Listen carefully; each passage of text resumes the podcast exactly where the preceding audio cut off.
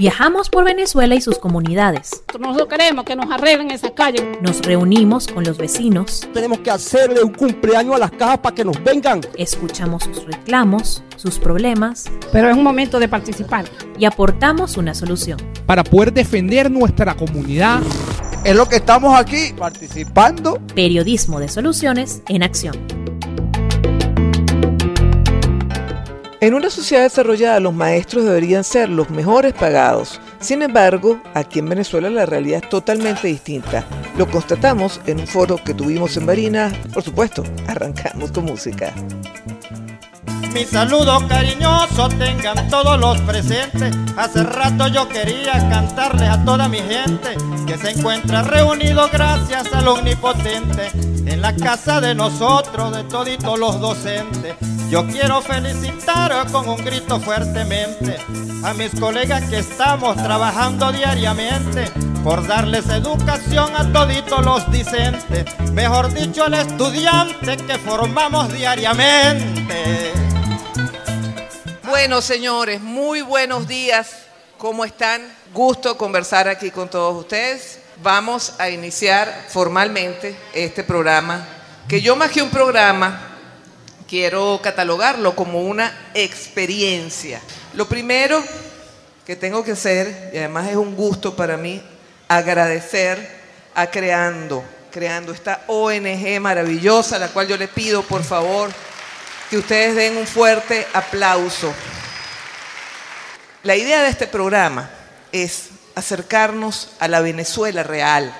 Quienes estamos en Caracas vivimos en una burbuja. ¿Verdad? ¿Verdad, amiga? La amiga amiga dice aquí, es cierto, vivimos una burbuja y no sabemos cómo se siente el resto de Venezuela. La idea es meternos en las localidades, meternos en las poblaciones, conversar con ustedes, verles la cara, que ustedes se sientan que todos y cada uno de ustedes son importantes. ¿Y por qué son importantes? Porque son héroes. Aquí hay héroes. Venezuela está plagada de héroes anónimos. Y ustedes día a día en el aula lo demuestran. Ustedes son héroes. Porque donde no llega mucha gente, ustedes le ven la cara a nuestros muchachos. Y cualquiera de nosotros sabe cuánto gana un maestro, cuán poco gana un maestro y siguen allí frente a una pizarra porque saben que no pueden dejar a nuestros muchachos solos. Y vamos a comenzar con un, reconocimiento profesor Rafael Plaza. Eh, bueno, profesor Rafael Plaza, queremos conversar con usted. Él nació en La Guaira.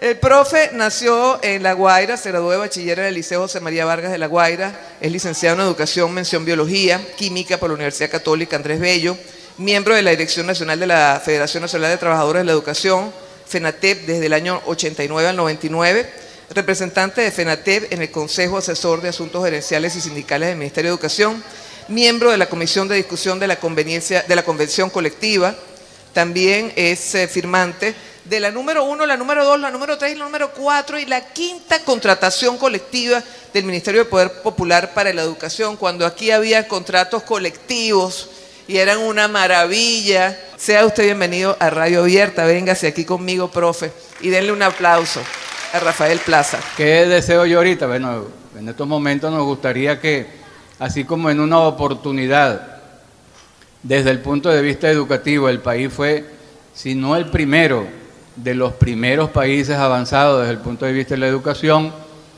eh, lamentablemente en estos momentos no, no es así.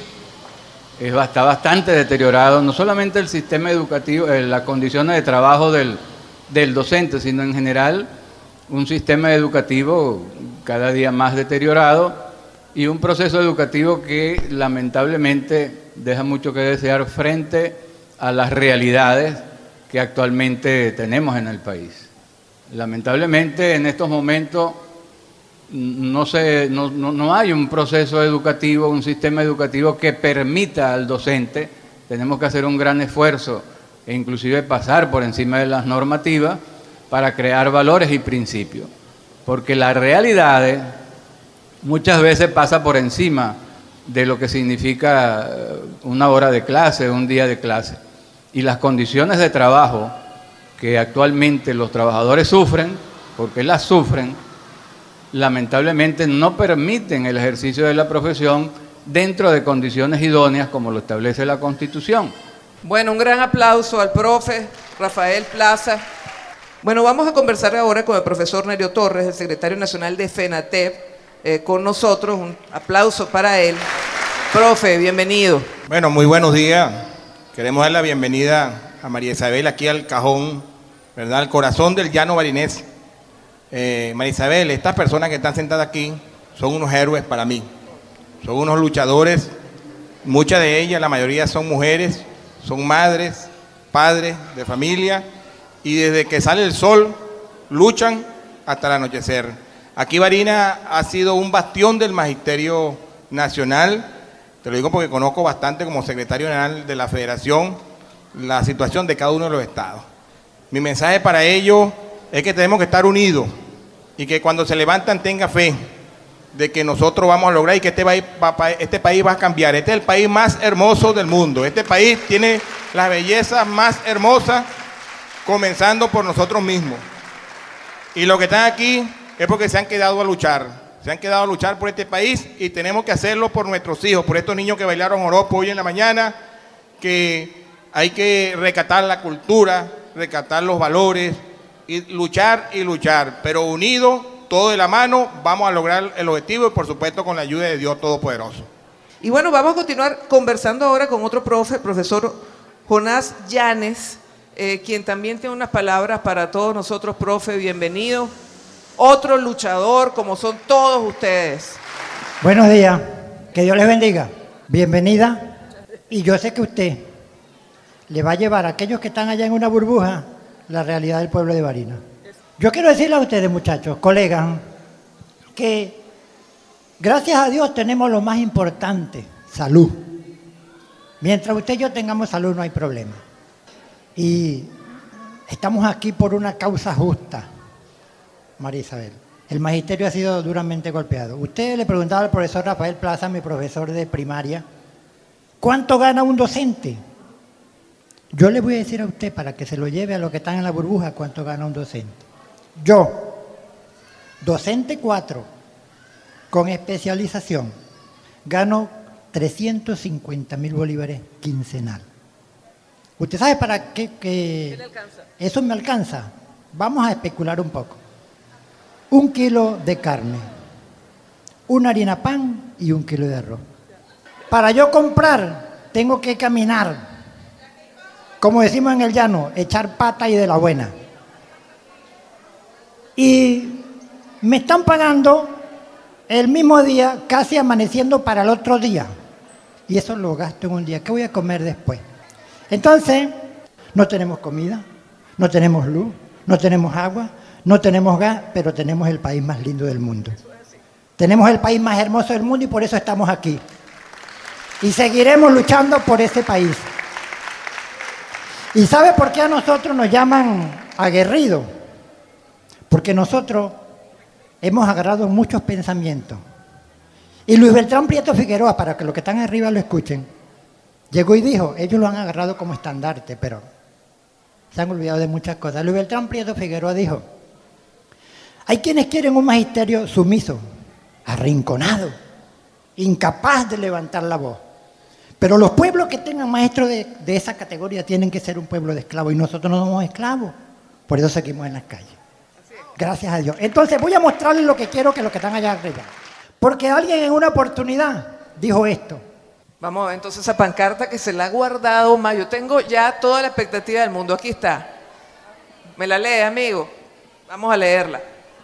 Dice, el docente que es incapaz de defender sus derechos no puede ser ejemplo de un alumno porque es un cobarde. ¿Usted sabe quién dijo eso? ¿Quién dijo eso? Aristóbulo Isturi, cuando era maestro. Y hoy, ministro de Educación, se le olvidó el asunto. Hágaselo saber. Y dígale que aquí la gente de Barina seguimos en pie de lucha. Sí, es bueno que, el pueblo de Venezuela sepa pues, algunas cosas. En el estado de Barina, María Isabel, en el año 2014 existían 45 mil docentes. En el año 2020, porque tengo la data actualizada del mes de enero, quedamos 25 mil docentes. Es decir, la diáspora se han ido más de 20 mil docentes en el estado de Barinas. Con respecto a los tabuladores, este tabulador que tengo aquí me lo pasaron hoy en la madrugada de la federación en la comisión técnica. El salario actualizado con el nuevo incremento del ciudadano presidente a través de decreto. Y lo voy a decir, un docente 1 mensual, 416 mil bolívares. Un docente 2, 426 mil 650. Docente 3, 436 mil. El docente 6, que es la última en cual estoy yo, 480 mil bolívares mensual. Con ese sueldo realmente pues es muy difícil, es muy difícil. Yo después le voy a dar el micrófono abierto porque yo estoy segura que ustedes tienen muchísimo que contarnos. Pero antes vamos a escuchar al eh, profe Carlos Isidoris, quien también lo tengo aquí pues en la, en la lista de personas que van a intervenir. Profe Carlos, ¿dónde está por aquí? El profesor decía que el gobierno no cumplía. Yo disgrego un poco de él porque esto no puede ser gobierno. Y si nosotros no luchamos, si nosotros no vamos a luchar por nuestros derechos, vamos a estar no en clase marginal, sino en clase de, esclavitud. Hoy los niños van a la escuela no a educarse, a ver qué les dan, a ver qué comen. Y desmiéntanme. Ahora estos sinvergüenza llegan, le dan lenteja con arroz y le piden a trasladando, trasladando, trasladando una, una responsabilidad. Bueno, pero tráigame sal y aliño. Concluyo con esto que dijo Luis Betlán Pietro Figueroa. Venezuela será lo que sus maestros quieren que sea. Y aquí no hay maestros cobardes. ¡Viva el Magisterio Unido! Gracias. Vamos a conversar con Asael Parra, profe. No hay ningún venezolano de 7 a 100 años que no haya pasado por las manos de un maestro. En Japón, todo el mundo inclina la cabeza ante el emperador, menos el maestro, por el respeto que se le tiene.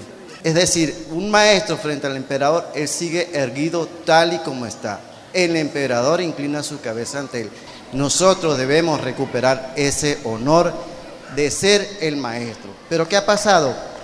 Que políticamente a nosotros nos han ido cortando la libertad, la independencia de ser docente, incluso ya se llega al extremo de las mismas aulas. ¿Por qué digo esto? Un ejemplo. El gobierno, señoras del gobierno, con todo el respeto que se merecen, porque nosotros somos educados, somos docentes. Señores del gobierno, revisen la actuación de algunas VC. Y estas VC en algunas escuelas han llegado al extremo de querer dirigir el personal. Entonces, no es todo el sistema, no somos nosotros, no somos nosotros. Eh, es, ¿Sabe que nos ha hecho un daño pero terrible, terrible? la politiquería que se metió en la escuela. Los directores dejaron, y me disculpan, los directores y subdirectores dejaron meter la politiquería de, en la escuela. Porque una cosa es que nosotros sigamos políticas de Estado que son de la nación, como por ejemplo la política de Estado de este gobierno que dice que no debe haber ningún niño sin escuela. Eso es política de Estado, eso hay que cumplirlo y eso está bien. Pero dijeran los norteamericanos, le aplicamos eh, la tecnología inversa y ahora tenemos escuelas sin niños, pero no por culpa de nosotros. Es por culpa de toda esta política, politiquería que ha habido. Entonces, eso hay que revisarlo, ¿sí? Y bueno, vamos a conversar con Lady Díaz eh, una joven docente que viene a hacer una denuncia y hablar por muchos, porque seguramente, eh, bueno, nos vas a, hacer tu denuncia, pero no solamente por ti, sino por una gran cantidad de personas que a lo mejor eh, colectivo que representa. Pues es una gran colectiva que estamos de verdad desde hace mucho tiempo viendo las irregularidades que se presentan cada día dentro de las instituciones, ¿verdad? En el estado Barina, específicamente donde laboro, que es en el grupo escolar María Rivas Salas. Ahí desde mucho tiempo, pues la directora lo que hace es política y política y manda más la VC que ella misma. Porque para que un ingreso nuevo llegue a la institución y sea aceptado, debe de pasar por manos y filtros de la señora de la VC. Si no eh, pasa por el filtro de ella, esa persona no le dan el cambio. Déjeme aclarar algo porque esto es nuevo para mí. Yo estoy convencida que en Caracas a lo mejor no se conoce, seguramente es algo que del gremio docente. En todas las escuelas están metidas las VC, es una política, ¿sí? En todas. Sí, eso es algo, bueno, impresionante. Allá, el mismo miedo, diría yo, de muchos... Pero eso, le pregunto, ¿eso es control social? O sea, ¿cuál es la idea? También controlar, saber quién dice algo en contra, ¿sí? Es control, es mete miedo. A lo mejor esto, bueno, como es públicamente la denuncia, pues tendré consecuencias, ¿verdad? Y por eso es que nos conllevan todo el tiempo este, a que se nos arremetan hacia nosotros irregularidades porque nosotros mismos lo permitimos por el miedo a decir las cosas. Mi amor, yo te felicito, qué guáramo. Sí, bueno, de por sí, bueno, fuimos a la zona educativa, le levantamos un informe, ella tiene una nueva denuncia por hostigamiento, acoso laboral, por hacer actos políticos dentro de la institución. Los representantes el año pasado, ustedes tuvieron que ver videos en las redes, donde a ella se le fue denunciada porque se lleva la comida del comedor, donde la señora de la VH siembra y se lleva las siembras dentro de la institución. Entonces, bueno, el gobierno no hace nada porque ellos son de... Muchísimas gracias por tu denuncia, qué guáramo. Bueno, a ver, ¿quién me quiere conversar las condiciones en las cuales, por ahí me preocupó algo que escuché cuando, cuando ustedes estábamos conversando al principio y el profesor hablaba de las necesidades que se viven en las aulas. Yo creo que es bueno que también allá en la burbuja, en la cual estamos allá en Caracas, se sepa cómo es dar clase aquí en Barinas y las condiciones de un salón de clase. Profe, ¿cuál es tu nombre? Mi nombre es Sandra Jiménez. Este, ¿Qué pasa día a día, verdad? Por ejemplo, este un poquito más el micrófono. Ayer eh, nosotros fuimos a la escuela, muy pocos niños fueron. Y un representante llevó a los niños y se le dijo que los niños salían más temprano y toda esa cuestión porque no teníamos pan, no teníamos agua. Y el señor había llevado a los niños sin alimentos, confiando, teniendo la esperanza de que hubiese comida en la escuela. O hay muchas casas que no tienen alimentos o por el problema del, del gas que también tienen que cocinar con leña, todas esas cosas. Eso es un tema, profe. ¿Cómo está el tema del gas aquí? ¿Hay, hay familias tan...? No hay. Terrible, aquí la, hay que ver cómo, cómo se resuelve, porque hay muchas cocinas eléctricas que la gente ya tiene, pero a veces no hay electricidad. Entonces no... ¿Alguno de ustedes ha tenido que cocinar con leña? En la ciudad. En plena ciudad. Se puede imaginar la contaminación de... ¿Sí? Eh, eh, permiso, profe, que aquí como que me queda echar el cuento. Ajá. Sí, por supuesto, aquí estamos en plena ciudad pero realmente estamos cocinando con leña, inclusive en las mismas instituciones, en las mismas escuelas, usted ve en los patios que están los fogones precisamente cuando hay el PAE para poder eh, sustentar la alimentación de los niños. Eh, sí, y le voy a hablar específicamente en el caso de la escuela donde estoy, yo soy docente de educación especial y la educación especial realmente es una modalidad que es muy poco tomada en cuenta dentro del sistema educativo porque precisamente, mira, admiro la labor que hacen mis compañeras de trabajo eh, a nivel de educación especial, porque ¿Qué agrava la situación en este momento? No solamente la escasez del agua, el que no hay gas en las instituciones, la falta de, de la misma comida, pero aparte de eso, el docente de educación especial actualmente se tiene que mm, o sea, se encuentran con la situación de tener que atender un niño en condiciones especiales que no tiene medicación, lo que agrava realmente las crisis dentro del aula. Entonces el docente tiene que, como quien dice, que pararse firme para poder atender a esta población, niños con autismo, este, niños con retardo en condición moderada, eh, niños que tenemos inclusive con parálisis cerebral y por supuesto ellos para poder rendir académicamente tienen que tener su medicación y la misma falta de insumos en el país pues agrava nuestra condición laboral. ¿ok? Eh, bueno, aparte de eso, las infraestructuras, muchas de las instituciones acá de educación especial no cuentan con eh, los- eh, la accesibilidad que deben tener nuestros estudiantes. Entonces tenemos que, como quien dice, eh, tomar arma y corazón para poder recibirlos día a día con una sonrisa, cuando muchos de ellos realmente vienen sin, sin comida, pero también es el docente, no es solamente el niño. Muchos de nuestros docentes llegan sin alimentación a las instituciones y de hecho, habiendo el PA en las escuelas, al docente le niegan la comida en la institución porque dicen la prioridad son los niños. Pero entonces es el docente y es el niño que llega con hambre. Wow. Ajá. Me están diciendo el agua por aquí, que tienen problemas de agua. Hablando que el profesor Plaza decía sus sus liceos emblemáticos allá en el estado Vargas, porque para nosotros sigue siendo estado Vargas. Le cambiaron el nombre ellos. Aquí tenemos un, liceo emblemático en la ciudad de Barinas, que es el Daniel Florencio Leari. Allí no hay servicio de agua. Tampoco tienen agua, los colegios no tienen agua, Imagínense, donde hay tantos niños, sobre todo el caso de la amiga me contaba de la educación especial. Buenos días. Eh, mi nombre es María Álvarez y trabajo en el- la escuela emblemática de Barina, Grupo Escolar Estado Guárico. Tiene 79 años la escuela emblemática de Barinas. Nosotros años. Tengo 13 años trabajando en la escuela Guárico y de verdad que lamentable ese el agua jamás ha llegado. Siempre este ha tenido ese problema. Cuando dices no ha llegado, ¿es desde hace cuánto tiempo? Bueno, hace como unos siete años para acá. Pero ¿cómo funciona una escuela sin agua? ¿Cómo hacen? Siempre le han pedido a los bomberos que lleven las cisternas de agua. O le piden plata a, a los educadores o a los dos niños para que paguen un cisterna de agua.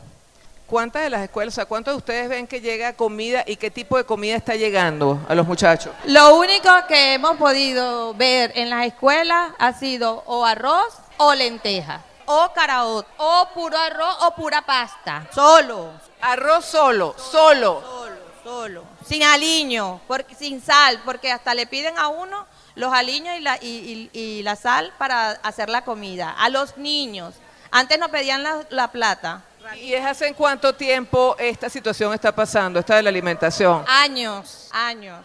Una pregunta les voy a hacer y le pido a alguno de ustedes que me conteste en representación de los demás. ¿Por qué siguen dando clase? Buenos días a todos. Hombre. Dayana Zambrano. Porque somos representantes no solamente de un Estado que ha dado ejemplo ante todo el país. Y seguimos dando clase ¿por qué? Porque tenemos vocación. Porque cuando nos graduamos y, entre- y entramos a ese sistema educativo, que en ese entonces era el auge, tenemos un gran amor por cada uno de los niños. Porque cuando se desmaya uno, al frente de cada uno de nosotros, no solamente salir, recogerlo, buscarle la solución de darle un desayuno. No solamente somos docentes. Y muchos dicen que no, que somos docentes y que estamos para impartir solamente el conocimiento que adquirimos en una universidad, porque aquí todos somos capaces. Nos hemos pasado todo el tiempo desarrollando facultades en personas desde que están pequeñitos. El amor que sentimos por ellos porque pasan a ser parte de nosotros, por eso seguimos en aula. Un aplauso. Wow. Yo soy docente 4 y el 15 saqué 187 bolívar. Y le doy gracias, señora, a pesar de la situación, le doy gracias. Porque con 187 no se come, pero yo no sé cómo hago yo para poder comer. Y le doy gracias a FENATE, a Creando y a todos los colegas que estamos aquí, para que en verdad salgamos. Yo soy del José Rafael Mendoza Rubio, orgullosamente. Fui docente, fui este, coordinadora pedagógica y fui directora por cinco años en esa lucha, en esa escuela. 54 robos me hicieron en esa escuela. Víctor Venegas sabe lo que yo pasé. Denuncias tras denuncias y la escuela ahorita está desmantelada. Más de ocho años la escuela está dando clases sin luz. Lo único que tiene luz es la dirección. Y me siento orgullosa porque me regresé a mi escuela, me fui a secretaría pensando que iba a estar mejor. Es mentira. Allá te humillan, allá lo ponen a, a que vayas a marcha para que te den un combo para que tú lleves a tu casa. ¿Y qué hice? No, me voy a mi escuela, estoy ahí como coordinadora y me siento bien. Pero es injusto porque gano 187 quincenal. Tengo tres hijas, mi hija está sacando el quinto año, el fe alegría. Y no tengo a veces ni para darle para la buceta, porque no me alcanza el dinero. Y es injusto que el docente busque cuadernos viejos para poder hacer su planificación, colega. Ya basta. Tenemos que darle a los, a los representantes a conocer nuestra situación ahorita. Es injusto que un docente tenga que darle a otro docente un par de zapatos porque no tenemos para ir para la escuela. Un docente le ha dado a otro docente comida para que vaya a la escuela. Es injusto, se nos han desmayado niños, sí es verdad. El docente cuando teníamos, que teníamos clínica, que teníamos este sindicato full de gente que venían aquí a reclamar por lo justo. Mire quién estamos con vocación estamos aquí, es lo que queremos sacar a, nuestra Venezuela para adelante, para que nuestros familiares regresen. Colegas, levantemos esa voz con respeto, como una vez me dijo una profesora, ponte las pantaletas bien puestas. Yo sí, las tengo bien puestas, pero siempre con respeto, con humildad y vocación podemos salir adelante. Unámonos cada día. Así tenemos que ser. Colegas, ya basta, sigamos adelante por un sueldo digno, por favor. Gracias, gracias. Dijiste algo que nos pega a todos. Y yo quiero que nos llevemos todos esta imagen, la imagen de la Venezuela que vamos a tener. La imagen de esos 20 mil profesores que han salido, como decía el profe, llegando a las escuelas. La imagen de ustedes llegando a sus salones y teniendo absolutamente todo la imagen de nuestros hijos y nuestros nietos y sus alumnos recibiendo clases en las mejores condiciones como tuvimos nosotros. Miren, nosotros todos, venezolanos todos, la gran mayoría, salvo, bueno, una cupulita, venimos de zonas populares. Cuando a nosotros, los que somos hoy en día profesionales, como todos ustedes, como todos nosotros, nuestros padres, lo único que nos heredaron fue educación. Y este país tuvo una movilidad social por educación y somos lo que somos por educación. Esa es la Venezuela que va a regresar. Y va a regresar por ustedes y por la fuerza que tienen y por la valentía y por todo este ánimo que día a día le ponen allí. Muchísimas gracias por haber estado aquí. Esto fue Venezuela Adentro. Síguenos en Twitter e Instagram como arroba VE. O puedes escribirnos por nuestro correo electrónico veadentropodcast arroba gmail.com.